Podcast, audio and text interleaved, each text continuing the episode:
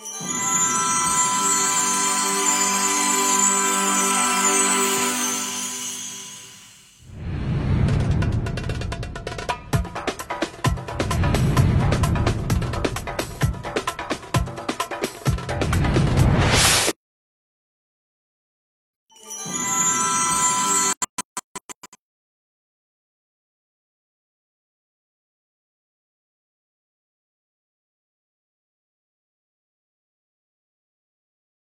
Hola amigos, ¿cómo están? Bienvenidos a una emisión más de Rax MX. La verdad es un gusto para mí estar con ustedes eh, en esta emisión nueva donde vamos a hablar sobre Egipto y tenemos un eh, pues un invitado que es egipcio y que va a estar con nosotros aquí. Y pues bueno, estamos muy contentos de iniciar hoy esta transmisión. Déjenme le bajo a mi teléfono porque ya se, se puso aquí fuerte. Y bueno, pues quiero empezar eh, hablándoles de un evento que vamos a tener en diciembre, que ya solté la convocatoria ahí en Facebook, se llama Badari Winter Fest. Estoy muy contenta porque hemos tenido muy buena respuesta, la gente está muy entusiasta en ser parte de nuestra gala.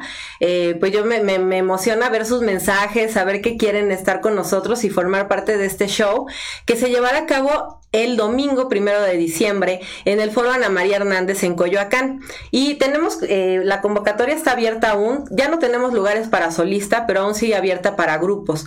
Así es que pueden escribirme ahí y pues les mando todas las bases y toda la información. Va a estar increíble porque no nada más vamos a tener la gala, sino también vamos a tener talleres que están, ahorita los están viendo en, en el back, aquí atrás.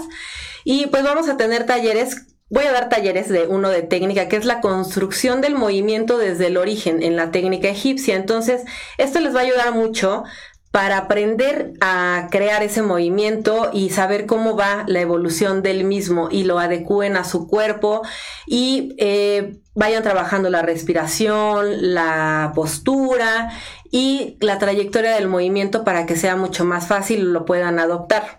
Y tendremos otro taller también, que es el eh, también el segundo taller que daré, que es técnica para cadera. En este taller vamos a ver movimientos de cadera, obviamente, como shimmy, este, caídas, eh, acentos con cadera, y vamos a ir construyendo con ello una secuencia de movimientos.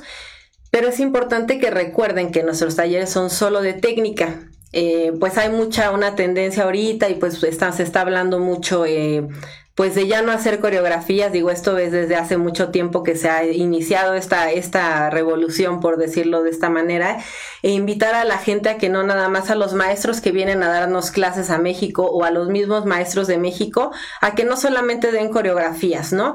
Sino que estemos brindando más allá de una coreografía y que sea justamente la técnica para que tú puedas crear tus propias coreografías y tus propios movimientos.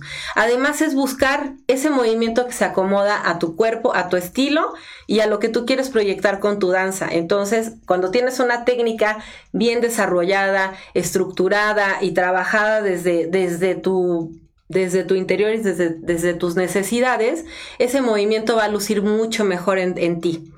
Eh, estos talleres justamente están enfocados a ellos. Vamos a tener también un taller con la maestra Ruth Muñoz, quien ella es egresada de Badari Estudio, fue eh, alumna mía y egresada como maestra. Tiene su escuela en Orizaba, Veracruz y también es productora de eventos. Eh, en su estado, de hecho es de las primeras que han organizado eventos internacionales. En, su, en, su, en su estado, no, en su, en su, en Orizaba.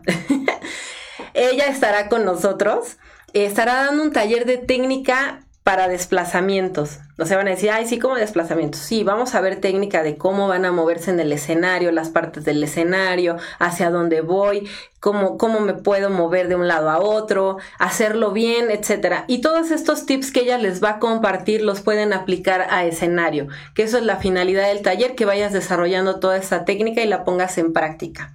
Eh, tendremos dos talleres más que están por anunciarse en esta semana. Estamos ya por, por tener a nuestros maestros también ya eh, Em, por definidos y, compartirles esta información.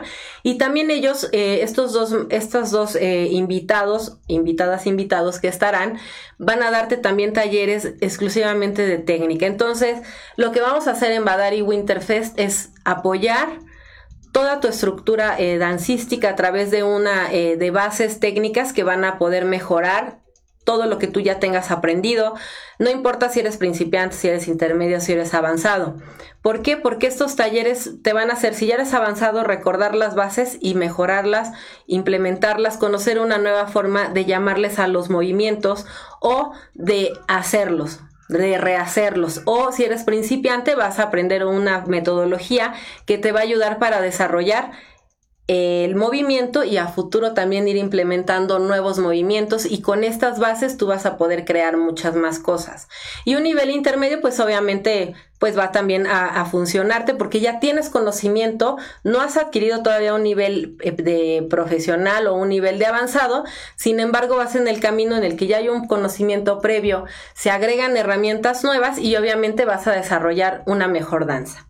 Eh, va a ser un festival realmente eh, completo, va a haber pues estas, estas clases, vamos a tener nuestra gala y también vamos a tener una parte donde se va a presentar nuestro programa que es Rax MX, donde bueno, ya tenemos desde julio contigo, desde el 22 de julio ya tenemos eh, en este espacio y pues estamos muy contentos de que siga siendo de tu preferencia y cada día vemos que va creciendo. Entonces, pues hoy vamos a tener un gran programa porque vamos a tener eh, un programa en el que vamos a hablar sobre Egipto, pero desde otra perspectiva, desde un egipcio que, no, está aquí en México eh, y que ha construido pues varias cosas y quiero que nos comparta pues la comida, eh, pues cómo vive él aquí su cultura y cómo se parece la cultura mexicana a también a la cultura egipcia. Entonces en un momentito vamos a regresar. Recuerden darle like a la página de RaxMX y también a la página de Somos Live, donde ustedes pueden seguir las transmisiones de nuestro programa. Recuerden que tenemos nuestro podcast, Somos Live Streaming en Anchor y en Spotify, donde pueden encontrar todos los programas ya previamente cargados. Y, eh, bueno, sigan mis redes en Majida Malak, también eh, pulgar arriba, dale me gusta, donde vas a seguir teniendo pues más detalles e información. Y en nuestro grupo de Facebook también RaxMX, únete para que ahí, bueno, puedas ir viendo quiénes van a estar. Ahí promuevo los eventos de los maestros que ya han estado con nosotros y pues algunas otras eh, cosas de interés para la comunidad. también ya puedes anunciarte con nosotros. Si tú quieres que tu evento, tu marca, tus productos aparezcan en nuestro programa, pues no, no dudes en acercarte. Tenemos kits promocionales excelentes con muy buenas propuestas para ti que estás interesado en hacer crecer tu marca y tu producto o servicio. Entonces, pues vamos a darle para adelante con nuestro programa y en el siguiente ya eh, corte vamos a tener a nuestros invitados. Hoy tenemos a Taja y a Ruth Delgado, quienes son propietarios del restaurante Cleopatra con la comida egipcia en México y también tienen una agencia que es Titi Tours. Entonces nos van a contar todo lo que necesitamos saber para ir a Egipto, a dónde ir, qué no hacer, etcétera. Entonces los espero ahorita regresando del corte. Gracias.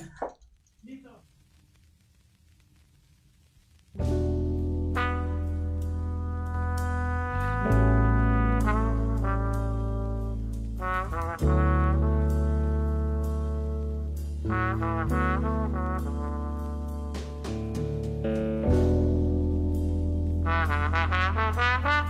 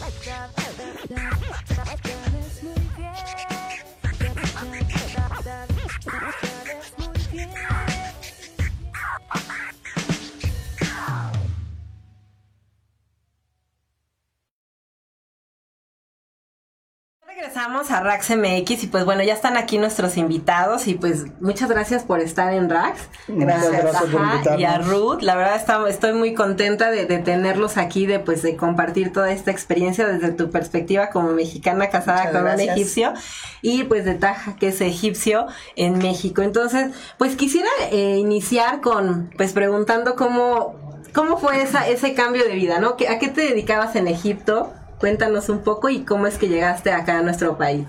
Es que mira, en Egipto yo estudié letras hispánicas, una carrera en la universidad de cuatro años. Increíble. Eh, en Egipto es un país eh, turístico. Esto ya aprendí en la facultad. Sí sabía que hay muchos turistas, pero tenía la idea antes para trabajar en el turismo. Tienes que hablar mínimo cuatro o cinco idiomas. Pero cuando ya empecé en la carrera en español, empecé a ver la gente en la calle, en el mercado, en el bazar, ya está creciendo la idea. Con un solo idioma sí puedo trabajar. Ah, cuando ya terminé la carrera, ya empecé a trabajar en una agencia de viajes. Recibimos al principio muchos españoles. Ya me creció toda la idea, entonces voy a concentrar nada más en español Después, en Egipto tenemos el servicio militar obligatorio a los hombres. Ok. Entonces, hay que hacer el servicio. ¿A partir de qué edades? Aquí en México también lo tenemos. Ya no es obligatorio, pero sí. No, en Egipto es obligatorio cuando termina la carrera. Automáticamente la universidad manda aviso al ejército. Generación tal, tal, tal, tal, ya terminaron. Entonces hay que presentarnos a tiempo para evitar eh, problemas. Ya presenté, me quedé el año completo, regresé después a trabajar en el turismo con otra agencia. sí, era más grande, ya tenía algo de experiencia. Pero el problema en Egipto sigue a la fecha eh, la política. La política estable, el turismo maravilloso. La política... Bien está. Bien, bien. No está bien, no hay turismo. En el año 96 hubo un atentado bastante fuerte en un templo casi abierto en Luxor. No hay manera para la gente que esconde. No hay, están en el desierto, no hay nada. Después ya está bajando de manera exagerada el turismo. En aquella época estuvimos trabajando con latinos, pero la mayoría fueron de Argentina, de Brasil, de Chile. Y la gente de México que viajaban en aquella época, no sé de dónde venían, porque a, la fecha tengo aquí 20 años, no lo vi, venían en aviones privados. Qué interesante. ¿De dónde vendrían? No sé. Ay, que nos escriban a ver cómo es que llegaron en aviones privados de México allá. Sí, yo recuerdo una pareja, compraron el paquete doble, bajaron doble. Nos llegó a Egipto, paquete doble. Okay. Está bien, entonces ya tenía la idea, hasta mi jefe me dijo, no, México va a ser uno de los mejores en América Latina. Como ya está haciendo conflicto en Egipto, está bajando el turismo, ya me hice la aventura a México, a abrir agencia aquí. Ah, ok, ok. Vine la primera vez en el 97, quedé casi un mes. Vi todo, todo. Regresé en diciembre del mismo año para ver papeles, qué va a hacer, si puede, no se puede. Y lamentablemente no había agencias que trabajan, eh, no Egipto, el Medio Oriente de manera directa. Sí, casi son todos, este, todos Estados Unidos. ¿no? Sí, a, través de Estados Unidos o a través de eh, España. Pero directo un mexicano quería ir a Egipto, no había agencias. Regresé en el 98 y ya formé la agencia y empecé a trabajar poco a poco, porque estoy nuevo en el mercado, nadie me conoce, se tarda mucho tiempo.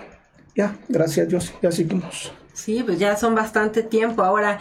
Este, y, y bueno, ¿cómo ha sido la agencia pues ya nace ahí, ¿no? Exactamente. Y después sigue el proyecto de Cleopatra, que es donde realmente pues yo conozco a esta pareja, eh, que son, a mí me llamaba la atención porque era el único restaurante egipcio que yo lo veía como anunciado, porque nosotros vemos restaurantes árabes y sobre todo muchos restaurantes libaneses, ¿no? Ya con nombre y con trascendencia y con historia en México. Y a lo mejor sí tenían determinados platillos, ¿no? Mira, vamos, a, vamos a decir una cosa. Yo vengo de otro país. Se me dicen, ese restaurante es latino. Ok, latino estamos hablando de cuánto? ¿43 países? ¿34 países? Aquí dicen restaurante árabe. Ok, árabe. Estás hablando mínimo 20 países. ¿Qué país estás hablando? ¿De, cuál árabe? ¿De cuál?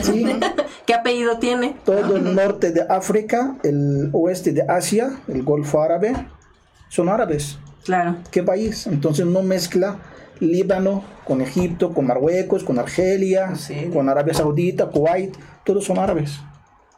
¿Y qué comida es? Pues combinada, ¿no? Yo sí he visto que hay como un platillo de uno y otro, pero hablar de comida egipcia, sobre todo por el tema, ¿no? Que es la danza oriental, lo que es del, tema del, del, programa y pues a lo que yo me dedico.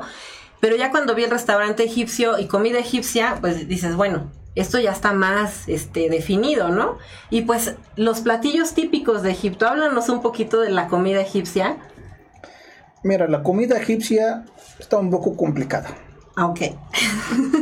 Eh, el platillo fuerte, el desayuno, lo mismo lo comen aquí en México. El frijol, pero su variante se llama habas. Nosotros desayunamos diario habas.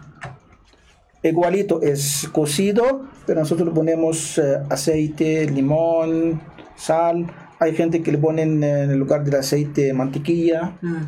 A veces ponemos eh, salsa de ajonjolí. Ok. Y aparte, también de la, del habas, con verduras hacemos falafel. Esto, torta de habas.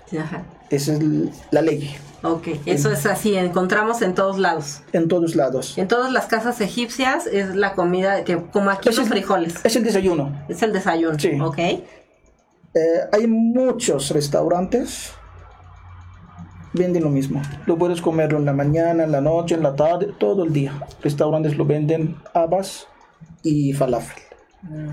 Puedes comprar en un traste, puedes pedir un bocadillo, un sándwich, que te dan el sándwich. Okay. en la calle o varada o manejando. Es, en cada esquina hay un restaurante de esto. Okay. Es un platillo. El otro platillo se llama koshari. Koshari, ajá. Estoy hablando del más económico. ¿Qué es el koshari? Es un clásico. Y clásico también. Eh, es una mezcla de arroz, lentejas, garbanzo. Eh, la lenteja no es amarilla, lenteja eh, oscura, Ajá, que hay en la, ne- la negra. Y eh, Macarrón. macarrón, puede ser es- espagueti o macarrón eh, coditos, pero a fuerza tiene que llevar macarrón. Eh, está llevado con un puré de jitomates espeso y salsa de vinagreta y cebolla frita. Ok. Es un platillo económico y muy popular. Muy popular. Yo cuando estuve en Egipto, la verdad me costó mucho trabajo la comida. Así porque, bueno, yo soy muy especial para los sabores, ¿no? Eh, siempre es difícil, pero sí veía que hay, había, por ejemplo, el jugo de caña, que también es como muy común, ¿no? Sí, Es una bebida como muy común. Y, y esto de los falafes y que, bueno, lo puedes llevar en cualquier lugar, es un poco, ¿no sería un poco como los tacos aquí en México? Que los encontramos como en todos lados. exactamente. Sí. ¿Sí? En cada esquina, falafel o kosher. Falafel o kosher. Ajá, y el pan árabe que está pues en todos lados, ¿no? Sí. Sí, como una quesadilla. Exacto. Algo para llevar muy sencillo. Una torta, más bien como una torta. ¿no? Una torta, pero en Egipto no llaman, o en el No, árabe. no, sería como el equivalente. Sí, exactamente. Ok, y por ejemplo, en las festividades, aquí en México, pues por ejemplo decimos, tenemos la fiesta, la boda y hay el mole, las carnitas, el chamorro, etcétera, ¿no? En una boda, en una fiesta, una festividad egipcia, ¿cuáles serían los platillos que son como comunes? Típicos. digamos, típicos. Mira, eh, las fiestas en Egipto son fiestas religiosas. Ujú, Vamos a empezar por la Navidad. Egipto es un país musulmán. La Navidad de nosotros, del profeta Mohammed. Las tiendas, que es una fiesta religiosa bonita, hacen eh, dulces ah, de forma de una muñeca, un caballo, un camello, pero puro azúcar. Ok, Sí, yo me tocaba siempre, a veces elefante, a veces camello, puro por azúcar, rojo, blanco, azul, ok. pero y sigue a la, a la fecha. Eh, otra fiesta de Ramadán. Ujú, Eh, nosotros musulmanes tenemos un mes completo de ayuno, desde aproximadamente 5 de la mañana hasta las 8 de la tarde. Ok, Cuando empecemos a comer como una fiesta grande en Egipto, todo el mundo invitan. Mañana desayunas en mi casa, yo en la casa de familiares, de amigos, amistades. Entonces toda la gente hace variedades de comida. ok. Hay eh, pollo, hay... En esas fiestas no hacen pescado. Ok, no hay pescado. Sí, porque el pescado mm, no es en este momento. Pero variedad, carne y pollo. Ok, carne, eh, eh, también, bueno, sé que hacen Haces- también camello, ¿no? O hacen, o no hacen el camello. Hacen el camello, pero no es común, porque la carne de camello es muy dura. Ok, Hay al común en Ramadán, cordero ok. o eh, vacas, carne de res. Ujú. Bollo, mm, pocos, pero sí hay. Eh, después del Ramadán, ya la fiesta, pero ya la gente no van a comer en la fiesta, todo el mundo van a salir a pasear. La otra fiesta de el peregrino, así por eh, cuestión religiosa que Abraham, el profeta Abraham, el Dios cambió cuando le dijo mata a tu hijo, o cambió al final el hijo por un cordero, entonces es un símbolo del cordero. Ok, Entonces la gente que tiene dinero, compra un cordero, mátalo, ofreces a la gente pobre y vamos a comer cordero. El que no tiene dinero, hasta una vaca, hasta un gallina, un, algo, ok. eh, según la economía. Hay gente, hacen muchos. Ok, y esto, eh, bueno, es todo el mes, ¿no? Eh, a- aparte, bueno, eh, cuando estuve en Egipto, a mí algo que me llamó también mucho la atención es que las actividades realmente ya son en la tarde, noche, obviamente, porque ya bajó el calor. Por dos cosas. La mayoría de la mañana trabajan en el gobierno o trabajan particulares. En la noche por clima y los egipcios les gustan a la fecha están en la calle. Sí, sí, sí, lo Sí. vi. En los parques llenos de niños a las 12, una de la mañana, es común ver esa, esa Sí. estampa. Y en cualquier lugar, no solo en el Cairo, sino en Luxor, La en, todos lados. Las calles llenas de gente hasta la madrugada. Sí, sí, o sea, es así de, oye, son las 2 de la mañana y el niño jugando en el parque, obviamente, bueno, nos decían, nos explicaban que era pues también por el calor y pues por las actividades en el día, pero duermen hasta tarde los egipcios, ¿no? Hasta o los que trabajan, me imagino, no tan tarde, pero en general... No, es que aquí hay una trampa. La gente que trabajan regresan del trabajo a dormir, hacen Ah, la muy bien.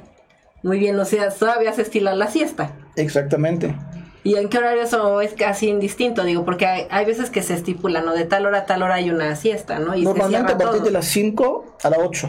5 a 8. De 5 a 8. Esas tres horas y ya. Se carga la pila, vamos. Vámonos a seguir. Vamos. Ok. Y las actividades más o menos en, en el día, ¿a qué hora empiezan? O sea, por aquí en la ciudad, pues empezamos desde toda la noche y todo el día está, prende- está toda la ciudad moviéndose. Digo, en el Cairo, pues es En la similar. tarde. En la tarde. Pero más en la tarde. En la tarde. En la mañana, mm, muy raro.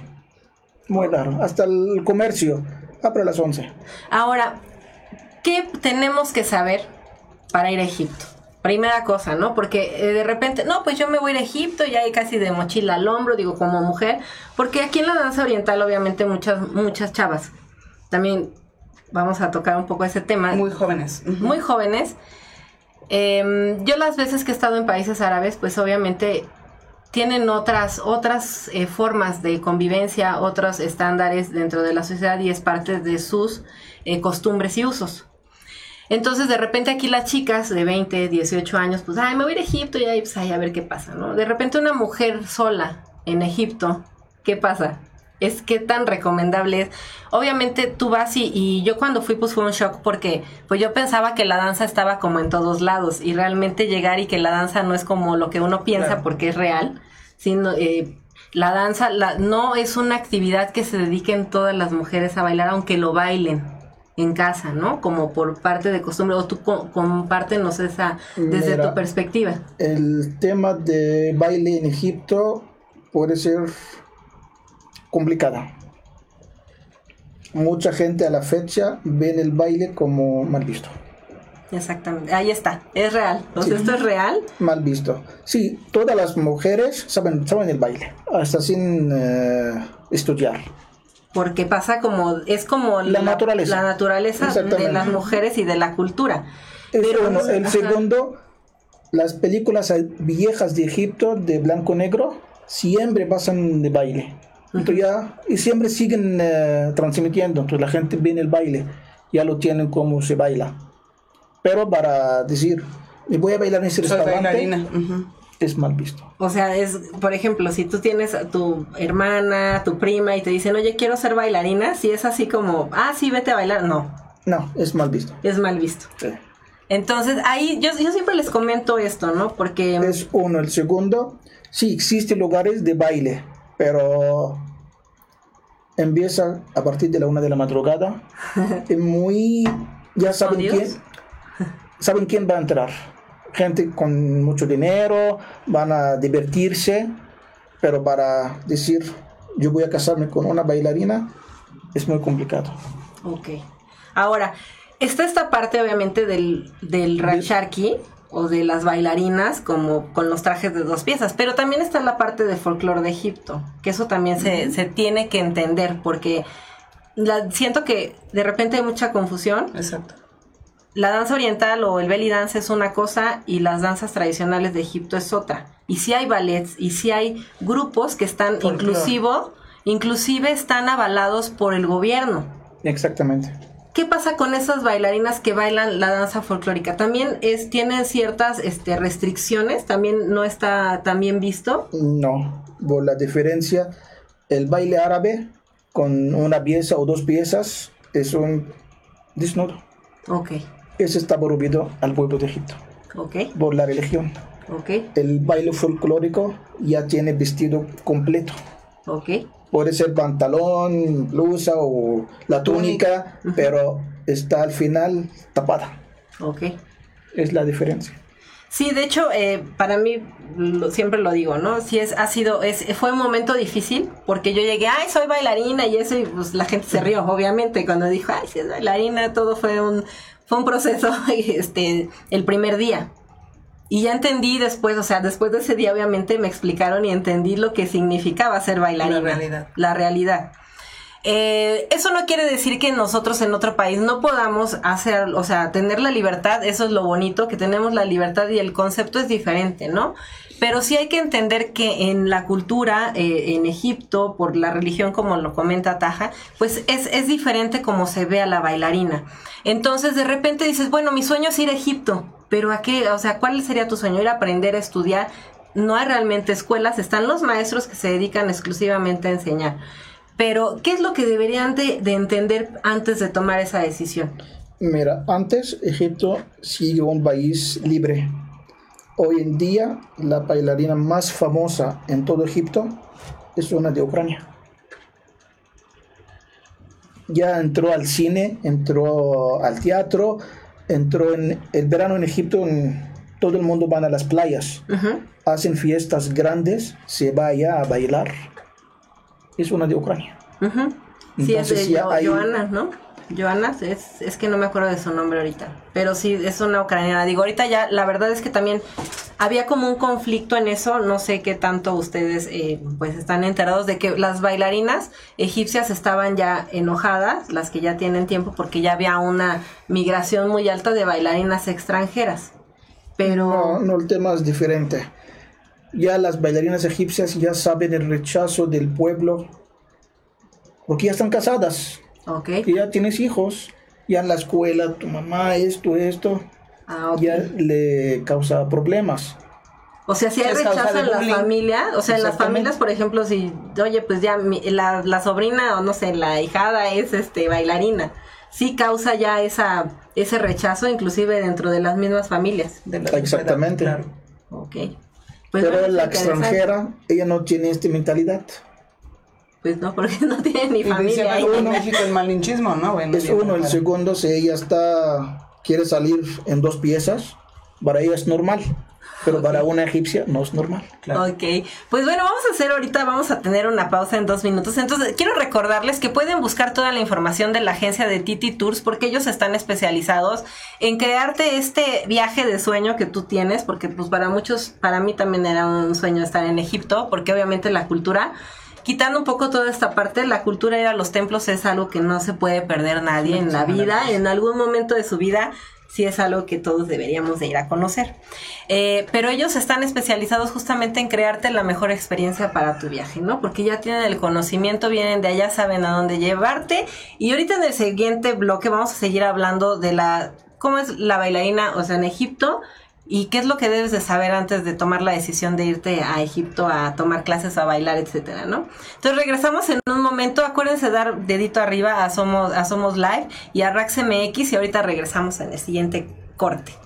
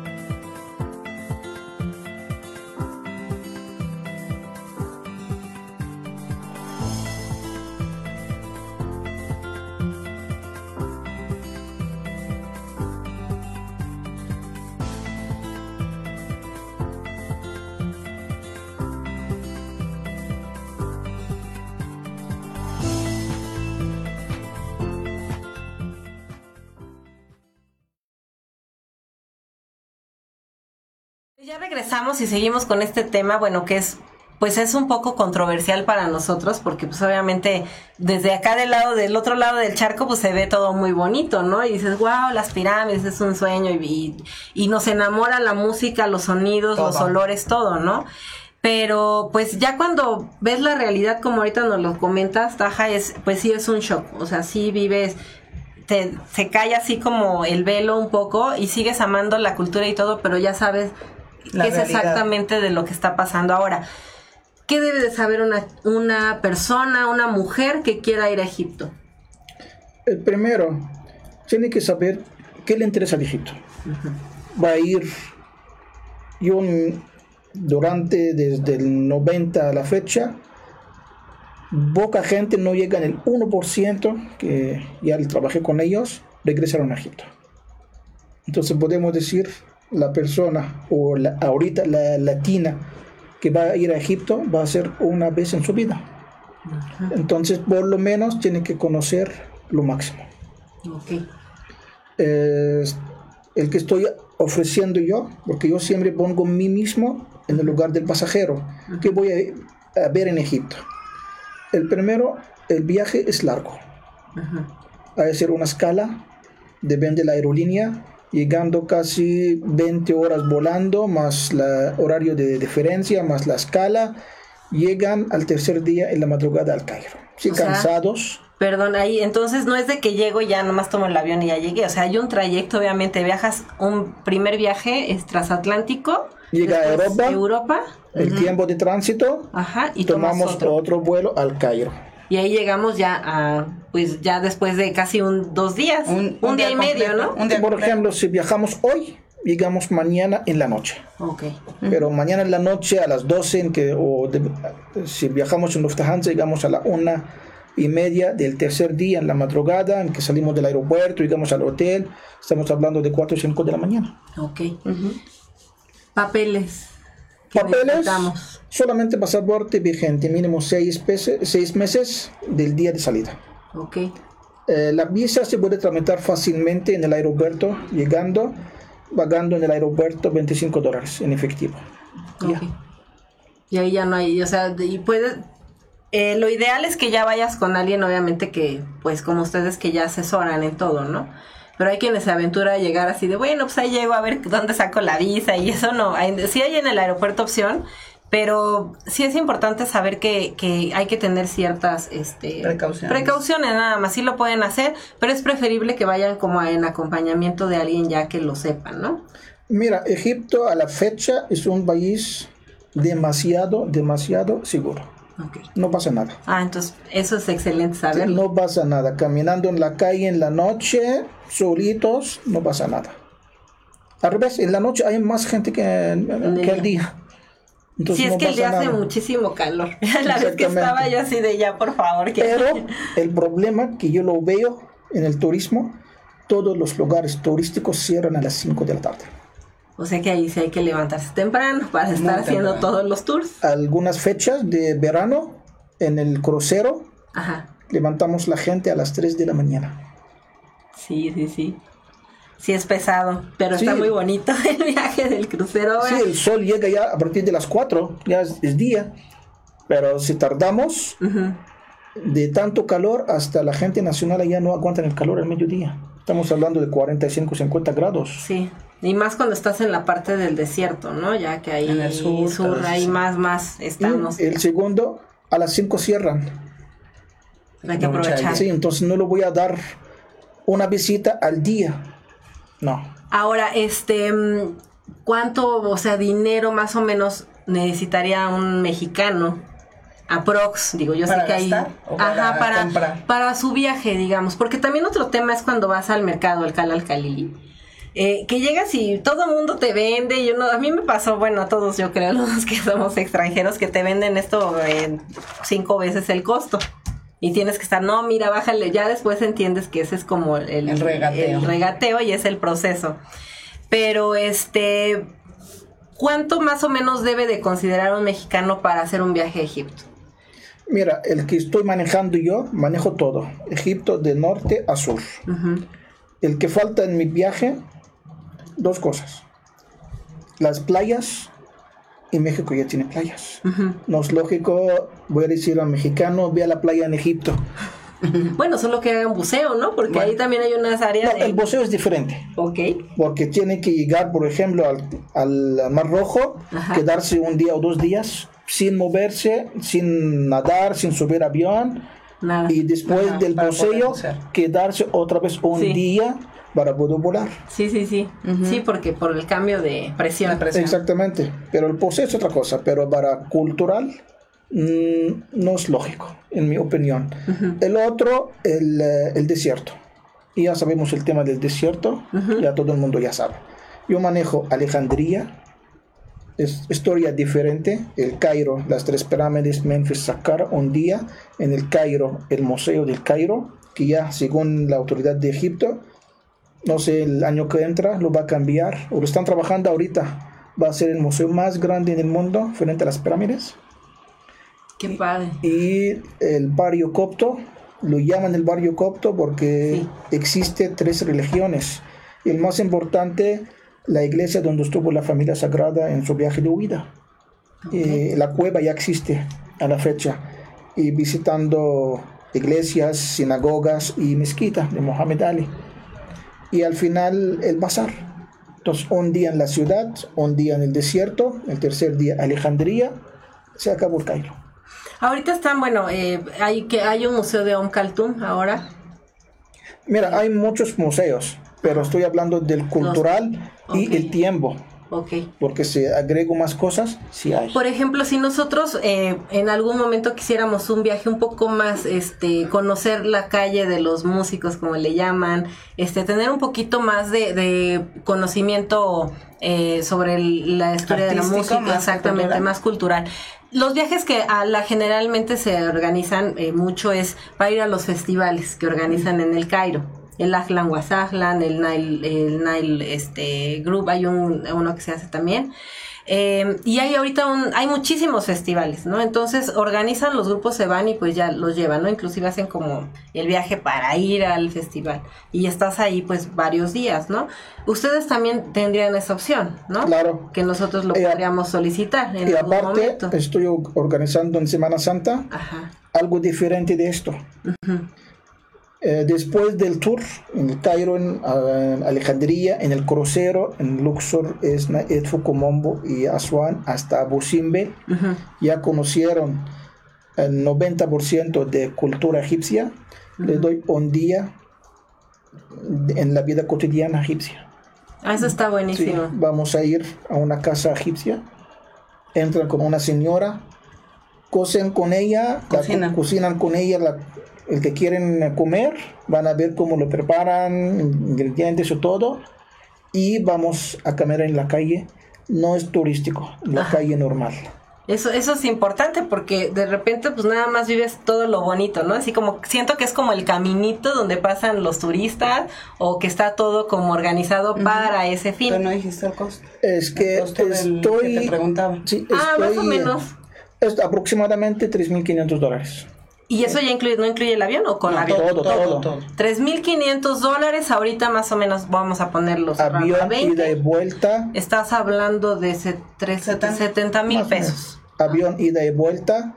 eh, las- todas las visitas en Egipto. Mención completa diario. eh, guía en español, traslados, crucero de cinco estrellas, hotel de cinco estrellas.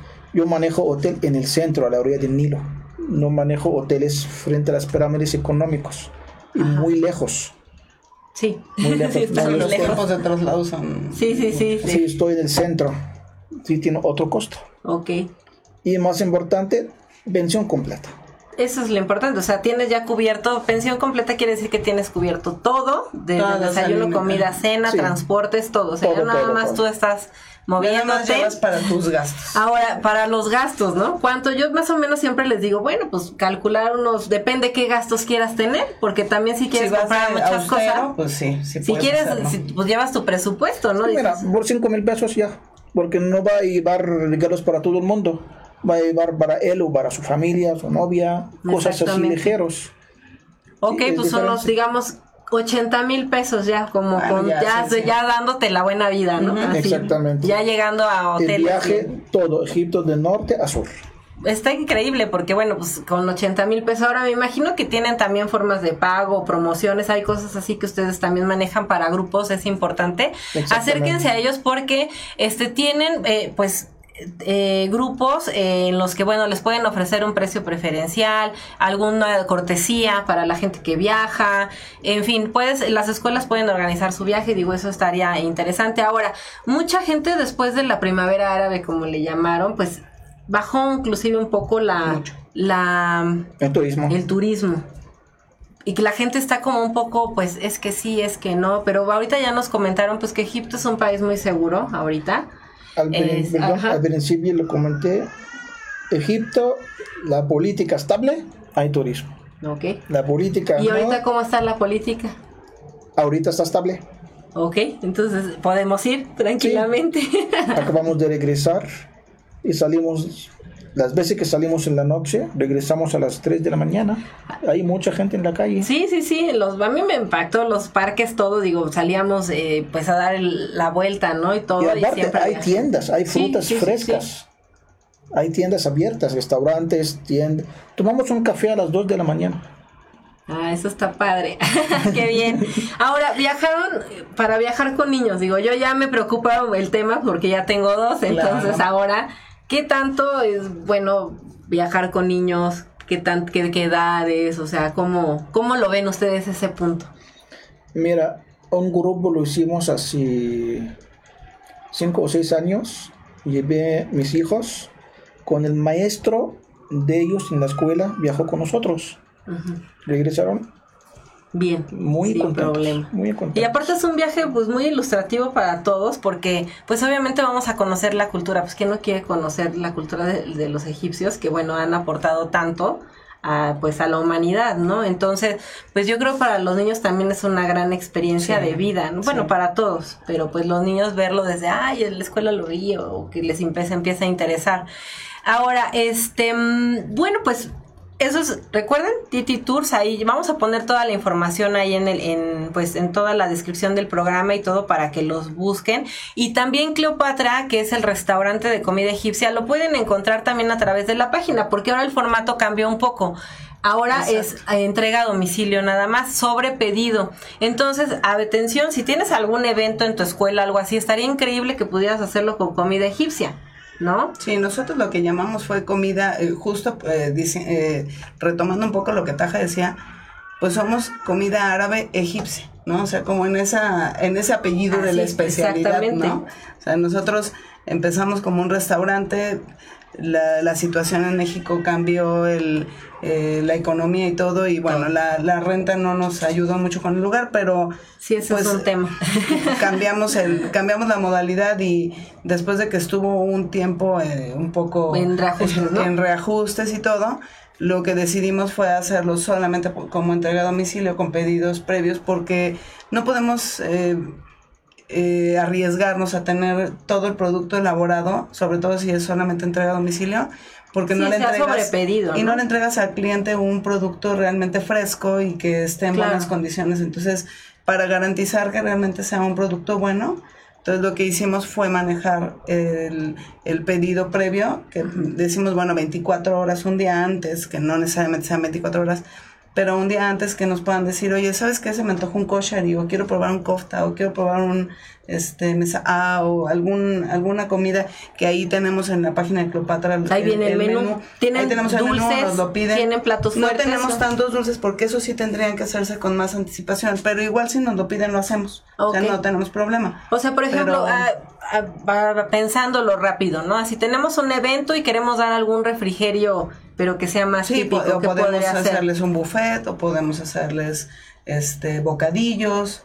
O sea, ya si es un evento programado con más tiempo, bueno, ya podemos Sí, ya bueno, lo si es comida quieran. ya pues padrísimo, ¿no? Mejor. Sí, pero podemos ofrecerles un, un este, una basbusa o este de Como Ale. novia o Y, sí, y la no- bebida, ¿cuál bebida sería así? ¿Qué aguas o qué bebidas son las que pues son ¿Lo más típico? típicas? Las bebidas son todas, menos el alcohol.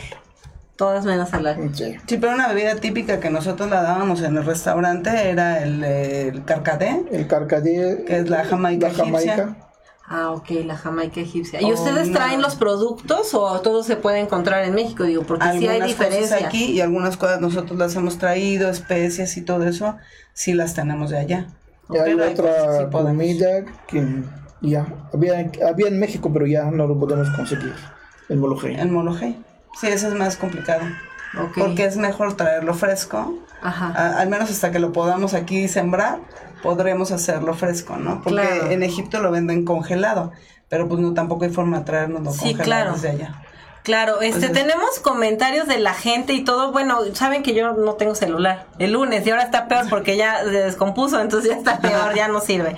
El punto es tenemos comentarios. Mireya Vega nos manda saludos y bueno, que el programa está gracias, padre. Mireya. Jessica Lugan, qué buenos invitados. Eh, tenemos deliciosa comida. ma- es que- Mancar es una, una Ah, de Cleopatra también. Y sí. este, Madame, Mada, eh, Naye nos pide ojalá vuelvan a, a estar aquí en el programa, a venir. Ah, ojalá que ok. vuelvan a abrir, Ah, abrir, abrir. abrir Cleopatra. Sí, bueno, pues pueden pedir la comida, digo, ahorita pues la verdad Sí, estaría obviamente es padrísimo que abrirlo, pero Cleopatra- también Cleopatra era un espacio hermoso, bueno, nosotros Sí, lo no, la amábamos, decoración, eh, ¿no? La decoración y todo, le pusimos muchísimo amor al lugar. Y, y sí, nos encantaría abrirlo, pero bueno, también son otras las circunstancias entre Sí, la renta, el espacio sí y todo, pero en algún momento, aunque sea que empecemos con una cafetería o algo así, que ¿verdad? Pues es que la podemos- gente lo pide, lo pide, pero no nada más Y el show de belly dance que era muy, muy sí, ¿verdad? O sea, yo, yo no, le platicábamos fuera un poco del aire que yo no, no me tocó ir a- al restaurante En vivo. físicamente en vivo, ni a bailar, ni a consumir nada, porque estaba justamente en el proceso En del hijos. embarazo de los hijos y bla bla bla. Este, y cada vez que iba a ir, pues algo pasaba. Entonces, pues ya no, no, no se pudo. Pero, este, sí, el lugar, de hecho, empezaron a hacer eventos ahí de danza árabe, ¿no? Sí, De- de- muchos. Teníamos a veces entre semana, pero ya ¿Y era tenían de bailarina fijo. fija? Teníamos Sí. eh, show de bailarinas casi todos los viernes ya al final. Teníamos este un grupo de, de bailarinas que ellas mismas coordinaban todas las presentaciones, invitaban a nuevas bailarinas y, y venían a bailar con nosotros y ya iban, la gente ya iba conociendo, ¿no? Pero bueno, ni modo. Sí, pero es que la verdad tuvo es que tuvo que mantener- cerrarse ese ciclo de Sí, Cleopatra claro. como lugar físico y bueno, ahora pues Y empezar esto, ¿no? Digo, porque a veces es, eh, cuando haces, tienes emprendimientos, como lo man- platicábamos fuera del aire, es difícil mantenerlo, ¿no? A veces, por más que quieras y quieras estar ahí y seguir ofreciendo pues todo lo que pues tú haces y te gusta, pues no se puede. Entonces, No pero sí pueden apoyar pues para que esta vuelva a surgir como pues pidiendo la comida a través de la página, haciéndolo y pues a lo mejor en algún Sí, momento no, nos no, darán la... no en mucho tiempo, pero sí vamos a Nos van a dar la hacer sorpresa. algo. Sí, claro, sigan al pendiente ahí. Y pues bueno, ahora me gustaría ya los últimos casi minutos que nos quedan, que nos cuentes tu experiencia como mexicana casada. ¿Cómo fue el afrontar, digo, porque ya viajas y conoces a, a la familia de, de, de Taja Sí, y sí. está, ¿cómo es para ti todo este proceso? Pues nosotros nos conocemos aquí en México y bueno, yo voy a conocer a, a la familia, me reciben muy bien, ¿no? Yo tengo una muy buena experiencia allá. Este, regresamos, después de dos años decidimos casarnos y este, y la verdad es que a mí me ha ido muy bien.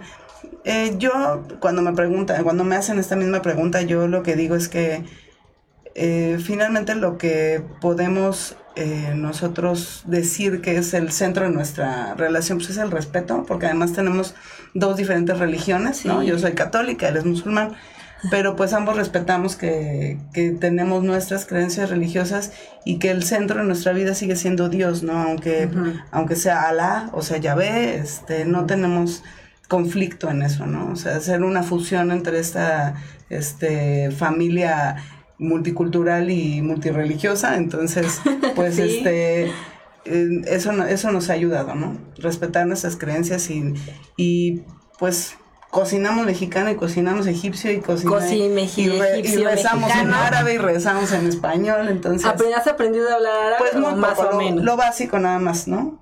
¿Qué tanto se Este, oye el árabe en tu casa? Pues yo quisiera que se oyera más, ¿no? Porque- pero yo ya le dije a Taja, si tú nos hablas al 100% en la casa, pues vamos a aprender más. la ¿no? música. Hay música, también de todo, todo. música. ¿De qué escuchan? Pues también de todo, o sea, Es que yo escucho nada más árabe. ¿Sí? ¿Y cuál es tu música preferida? eh, Un calzón. un calzón, tradicional, clásica. Sí, eso, eso es un, Ya lo había clásico. citado, Sí, claro, es un clásico. Ah, pues está padrísimo. ¿Y cuánto, ya, cuando has ido a Egipto, pues, ¿qué, qué, cómo te has sentido? Obviamente dices que el recibimiento ha sido muy bueno y todo, pero... Bueno, yo, yo me siento muy bien estando allá. La familia me recibe muy bien. Comemos delicioso porque además mi suegra, que ella ha sido en realidad mi maestra, ¿no? Por eso es que yo un día decido tomar la cocina de Cleopatra. Para que no extrañen la comida de para su que mamá no, también. Pero sí, además tenemos eso, ¿no? Gracias a Dios, mi suegra, este, le hablamos, oye, ¿sabes qué? Que no, te, no le damos aquí al, aquí. al sabor de esto y entonces nos asesora y lo, lo hacemos, este, al estilo egipcio, ¿no? Y cuando estoy allá, es una paciencia impresionante decir, oye, necesito preparar esto, enséñame a preparar. ¿Cómo no? Y ahí tiene los ingredientes y me enseña el pan, el postre, la comida, lo que sea, lo que sea. La ¿Y viajan, sí. se, vas, vas seguido a ver a tu familia? ¿Viajas seguido a Egipto? No, ya son grandes. Oh, No aguantan el viaje. sí, es que es un viaje muy largo, o sea, son muchas horas. Sí, y aún cuando nosotros no pagamos hospedaje, entonces Claro. es un viaje caro, ¿no? Entonces, pues... Sí, mi hermano viene, vino una vez. Ah, qué bien. Sí, pero mis papás no pueden. Sí, bueno. Ujú. Pero lo bueno es que acaban de ir, estábamos platicando que fue en abril, fueron, ¿no? Semana Hicieron- Santa. Y ahí seguimos todo, el- bueno, yo seguí las publicaciones que compartía Rudy, y bueno, de su viaje, lo que traía, eh, a través de fotos, pues los amaneceres, los atardeceres, todo eso. Y pues para que la gente vea un poco más allá solo de las pirámides, ¿no? Porque creo que hay demasiada cultura, más hay muchísima más información que a veces perdemos un poco de vista, sobre todo de, de entender la cultura, y más para nosotros que bailamos su- sus danzas, ¿no? Claro. O sea, si por ejemplo a mí me gusta mucho el folclore, entonces, pues obviamente si estás eh, involucrada también en, en esta parte, no nada más del belly dance o del raksharki, es, etcétera, sino que te vas más allá, pues sí tienes que tener más conocimiento de, de la cultura, de la religión, de toda la, la- su infraestructura también este política, conocerlo un poco más para que justamente haya este pues un mejor entendimiento. Ah, Simbel nos, bueno, nos dan los mensajes, nos dicen, bueno, sí, Abu Simbel es uno de los lugares más enigmáticos, es hermoso, se movió el templo unos, un, una, ¿cuánto tiempo, cuánto, este, de distancia se movió? Ustedes saben, mira. por, Eh, el templo de Abu Simbel, eh, cuando hicieron eh, la alta presa de Asuán, ajá, toda la zona del sur, cerca de Asuán, el sur de Asuán se hundió. ajá, Entonces la isla donde estuvo el templo no fue Abu Simbel, fue varios. Ok. Filay, Abu Simbel, hay tres eh, templos más, Kalabsha. Entonces, en aquella época, Egipto estaba haciendo, el- terminando alta presa, no hay tanto dinero. Gracias a la UNESCO y casi 13 países apoyaron a Egipto. Sí, porque es un lugar que no se pueden perder. Y bueno, tenemos también otros saludos por ahí que ah, ahí está. Eh, de Esperanza Hernández, saludos y gusto verlos. Y Marta Contreras, qué buen programa, saludos. Muchas gracias a ustedes por estarnos viendo. La verdad es que tenía muchas ganas de hacer ya este programa. Ya nos quedan bien poquito tiempo, nos quedan tres minutos. Me gustaría que nos regalaras una sugerencia de, bueno, querías comentarnos algo. Tenías una sugerencia. Ah, de- una sugerencia para el mercado mexicano, porque últimamente hay mucha gente que viajan y compran del mercado, pero más importante, compras eh, paquetes o avión y hotel. Si compras más el avión y hotel y llegas a Egipto, no tiene caso. Todo va a salir muy caro. Ok. Como comprar por separado, ¿no? O sea, que Exactamente. no compren por separado todo. Sí. Es mejor paquetear, por decirlo Un así, paquete. un paquete. Sí. Sí, incluye el avión, el hotel, el traslados, las visitas, todo. Ok, les mando saludos Evelyn Granados. Dice, hola, soy su vecina. saludos. Hola, Evelyn. Gracias por Qué vernos. gusto que nos veas. Estamos contentos, ok. Sí, que compran el paquete completo. Ok. Porque si vas solo, uno, si no hablas el árabe, no entiendes. Así es. El segundo, no sabes dónde están los lugares. El museo en el centro para irse a las pirámides, sí, una calle hasta el final, pero para llegar y caminar una hora, o no sabes qué transporte vas a tomar. Así es. Y luego, ¿dónde me voy a bajar? Ya te subes y que nadie te habla más que en árabe. Y el tema de los taxis. con eso, claro. Exacto. El Sí. tema de los taxis, algo, perdón, muy feo en Egipto. TV extranjero, el que Te cuesta cobra el 10, no, cuesta 40. ¿O 100? No, No, te da las el doble, 20 mil vueltas. Entonces, Sí. pues ya saben las recomendaciones, acérquense a ellos, tienen muy buenos este paquetes. Ahorita el viaje de Semana Santa, Semana por favor, Santa tómenlo, 2020. 2020 pueden podemos irnos a Egipto todos. Entonces, Una muy pues hay buena que seguir promoción ahí. Hay muy buenas promociones. Pues ya se nos acabó el programa. La verdad es que tenemos mucha información que compartir aún y yo siempre dejo abierta la invitación para que vengan Muchas de nuevo. gracias. Y pues las escuelas si tienen las maestras en algún momento quieren organizar algún viaje También eso, super promociones para eso. Exactamente, entonces, pues no dejen de acercarse a Titi Tours, ahí pueden encontrar este pues muy buenas asesorías y Todo. hacer de una gran experiencia de su de su viaje, que eso es lo importante, con gente realmente de allá que conoce y todo. Y pues bueno, Muchas no me queda más que agradecerles. Eh, y pues gracias a todos ustedes los que nos siguieron en el programa y nos vemos el próximo lunes con una gran invitada. Vamos a seguir con el programa de las pioneras en México en la danza oriental y vamos a tener como invitada a Laila Canán. Así es que no dejen de ver el próximo lunes, nos va a contar muchas cosas que seguro los va a dejar con la boca abierta. Mucha información que nos va a compartir. Les mando un saludo, yo soy Majida Malak y muchas gracias a ustedes. Muchas gracias. Muchas gracias por. Muchas gracias. Gracias, nos vemos. Hasta luego.